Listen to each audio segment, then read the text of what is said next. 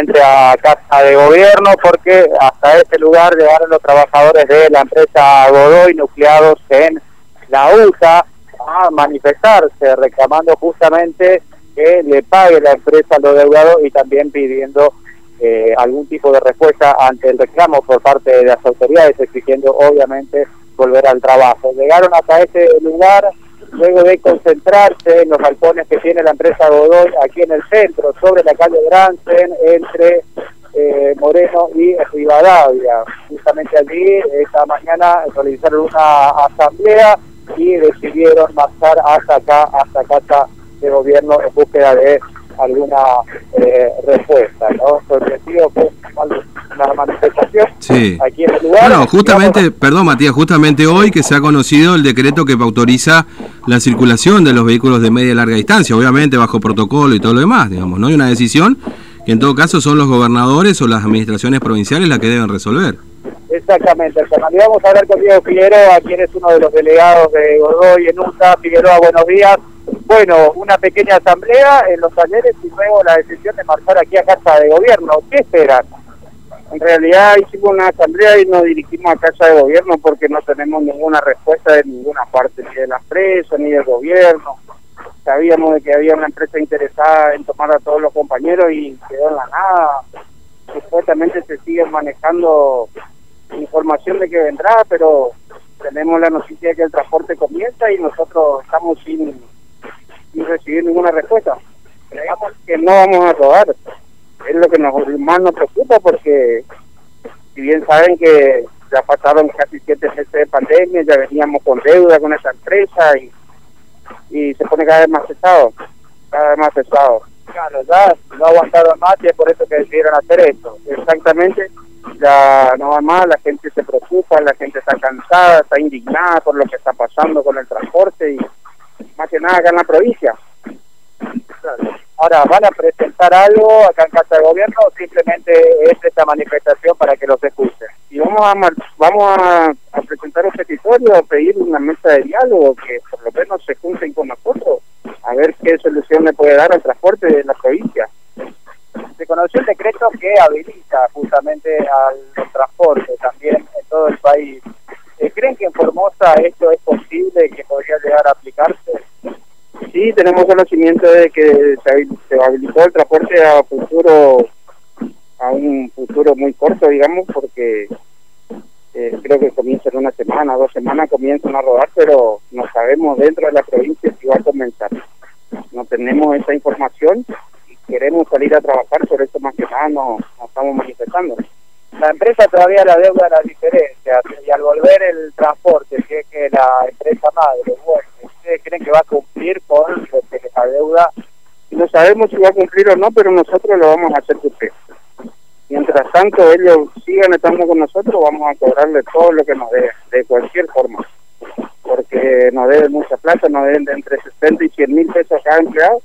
Para nosotros es muchísimo. Mucha plata es, no tenemos para pagar las cuentas, no tenemos para comer. Es catastrófico nuestra situación. Ahora, eh, eh, existieron reuniones semanas atrás,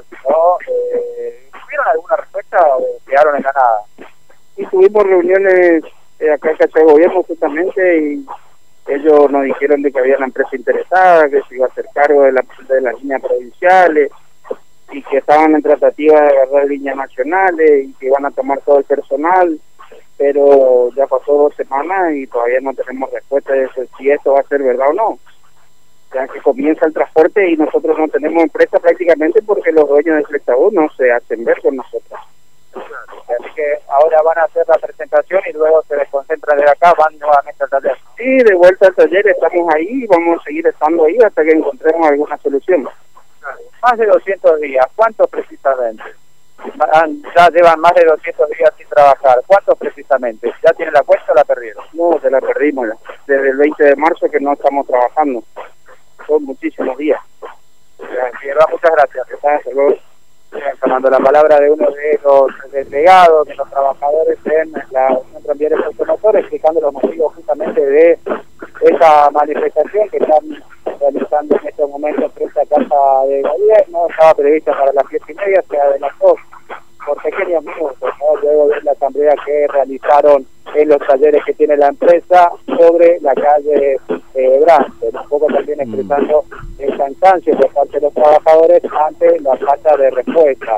Está sobre la calle Belgrano, dicha calle está cortada a la altura de la avenida 25 de mayo, van a permanecer un tiempo más aquí, presentando obviamente este petitorio para una mesa de diálogo, aguardando respuestas también. Y llega esta manifestación al cumplirse dos semanas de una audiencia que tuvieron con autoridades del transporte en la provincia, donde le señalaron que había una empresa interesada en tomar las plazas provinciales, eh, iban a tener alguna novedad, pero ante la ausencia de esa novedad, justamente eh, se han tomado la determinación de ir a manifestarse. ¿no? Bueno, o sea, están frente a Casa de Gobierno. Están frente a Casa de Gobierno, Fernando, eh, fue sorpresivo, digamos, porque todos los días están en la empresa Godoy los trabajadores. Bueno, hoy decidieron en un momento del día convocar a una asamblea, la realizaron y allí tomaron la determinación de marchar hasta este lugar. Así que en mm. unos momentos más van a permanecer, están con carteles, hay eh, mujeres, o sea, esposas de los choferes que también están eh, acompañando. pregunto, Matías, ¿está allá Casa de Gobierno o no? O no?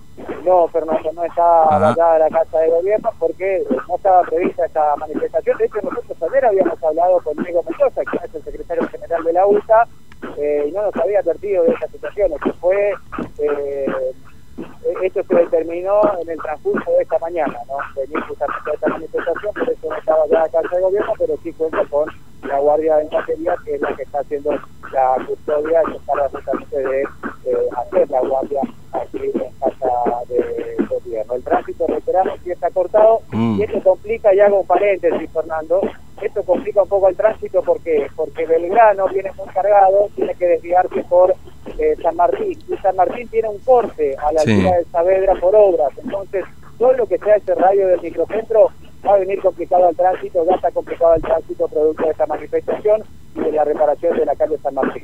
Bueno, Matías, gracias. ¿eh? Hasta luego. Hasta luego, Fernando. Bueno, esto pasa ahora mismo frente a Casa de Gobierno, este, a propósito del reclamo que, se está dando. No, no hay tiempo ahora. Eh, 10 y 54. Bueno, tenemos mensajes. Vamos a tratar de, de cumplir con un par de mensajes y después ya, ya vamos camino a las 11 de la mañana y después de las 11 tendremos más mensajes y también algunas cosas más para contarles. Escuchamos a los oyentes. 32 63 83. Quería contarte lo que estamos pasando acá, los comerciantes de Misión Laicí. Mm. Eh, lo que pasa es que acá nosotros tenemos que ir hasta el cambio municipal para retirar las mercaderías para abastecernos de los productos para la venta nuestra. Pero ¿qué pasa? Acá tenemos una estancia, la estancia San Miguel, que es la ex estancia de los curas. Ellos traen, traen balanceado de la ciudad de Córdoba una vez al mes. Y esos camiones sí están permitidos pasar por el pueblo, cosa que para llegar a la estancia hay que pasar por el pueblo. Pasan uno, dos, tres camiones a veces como anteayer pasan esos camiones sin ningún problema, a veces escoltados por la policía y a veces no. ¿Qué pasó hace dos días? Uno de esos camiones fue hasta la estancia, al volver el chofer se bajó a un comercio y entró toda esa familia en cuarentena. Mm. Acá nos da bronca que no haya igualdad, como dice el gobierno, nos están mintiendo en la cara nos da una bronca, pero ¿sabe cómo viene el hermano Fernando? Sí, ¿cómo viene la mano? Esa estancia oscura la compró Gildo Infram, la compró hace como 10 años más o menos, da la casualidad que el cura que la vendió fue el padre Salvador Gurrieri, cosa que da la casualidad que al ser vendida la estancia es el capellán de la policía hoy en día, hasta ahora. Muchísimas gracias. Bueno, gracias, ¿eh? ahí los amigos de Misión Leicí que, bueno, se están quejando justamente por el trato, ¿no? Eh, algunos que entran y resulta que eh, no los controlan y mientras tanto los comerciantes todo a otro lado. Bueno, mensajes. Hola Fernando, buen día. Me acuerdo ya por septiembre, dijiste que en octubre, medio de octubre, iban a empezar las clases. Bueno, estamos a, estamos a 15. Ya mi señora Laura le había lavado unos cuantos guardapolvos, le habíamos sacado punta en los lápices, ya estábamos arreglando un poco la carpeta, eh, arreglando la mochila y hasta ahora nada. Patiño dice que no vuelven. Eh, Sadop tampoco dice que vuelven. Acá el único gremio que dice que va a volver es ADF, Branchi. Pero, ¿alguna novedad? ¿Algún murmullo? ¿Algún comentario? ¿Algo que va a pasar con las clases? Porque ya estamos a 15, a mediados de octubre. Y el pescado sin vender. Edgardo República, gracias. Gracias. Bueno, las clases ya comenzaron, Edgardo. A lo mejor vos no comenzaste, a lo mejor tu señora. Pero el lunes empiezan en Misión La Icí en Herradura. Acá, a poco kilómetro de Formosa, en Mojón de Fierro, las clases empezaron. Semipresencial, pero empezaron. Pero si te acordás cuando yo te hablé de este tema, efectivamente, ¿qué les dije? 40, 45 días las clases van a empezar. Las clases empezaron. En el interior de la provincia empezaron. Eh, ¿Dónde más habíamos hablado, digo? Eh, hablamos en varios lugares, habíamos hablado en varios lugares, hablamos con docentes, Villa 13 creo que habíamos hablado, ¿no? En su momento. Bueno, hablamos con varios docentes, que las clases habían empezado, inclusive con una escuela que tenía 250 alumnos de matrícula. Ahora, ¿qué habíamos dicho en aquel momento? Que Capital y Clorinda, o los distritos con mayor cantidad de habitantes, era más difícil la cosa, porque las escuelas, por la cantidad de alumnos y matrícula, no estaban en condiciones de mantener un sistema de semipresencialidad como sí ocurre en algunos otros establecimientos del interior. Pero el lunes empiezan en Herradura y en, en la ICI, por ejemplo, las clases. Semipresenciales, pero empiezan. Sí, yo entiendo que a veces los gremios tienen otras cosas, pero este, acá en Capital está difícil la mano, no creo que empiece. Por, por, una sencilla razón, y yo se lo había explicado en aquel momento. Número uno, por esto que les decía de la matrícula que la cantidad de alumnos que tienen los establecimientos educativos este, hace muy difícil que puedan mantener este, este sistema de semipresencialidad, que por turnos vos recibas a los alumnos en este, un espacio que debe mantener justamente el distanciamiento social entre los chicos, ¿no es cierto? No solamente en cada aula, sino en todo el establecimiento educativo. Imagínate, acá tenés establecimiento de 500, 600, 700 alumnos. ¿Cómo haces? Era muy difícil, lo habíamos dicho en aquel momento. Pero también hay otras cosas. Eh, tiene que ver con otros factores. Número uno, ¿cómo están las escuelas? Porque acá para nosotros, medios de comunicación,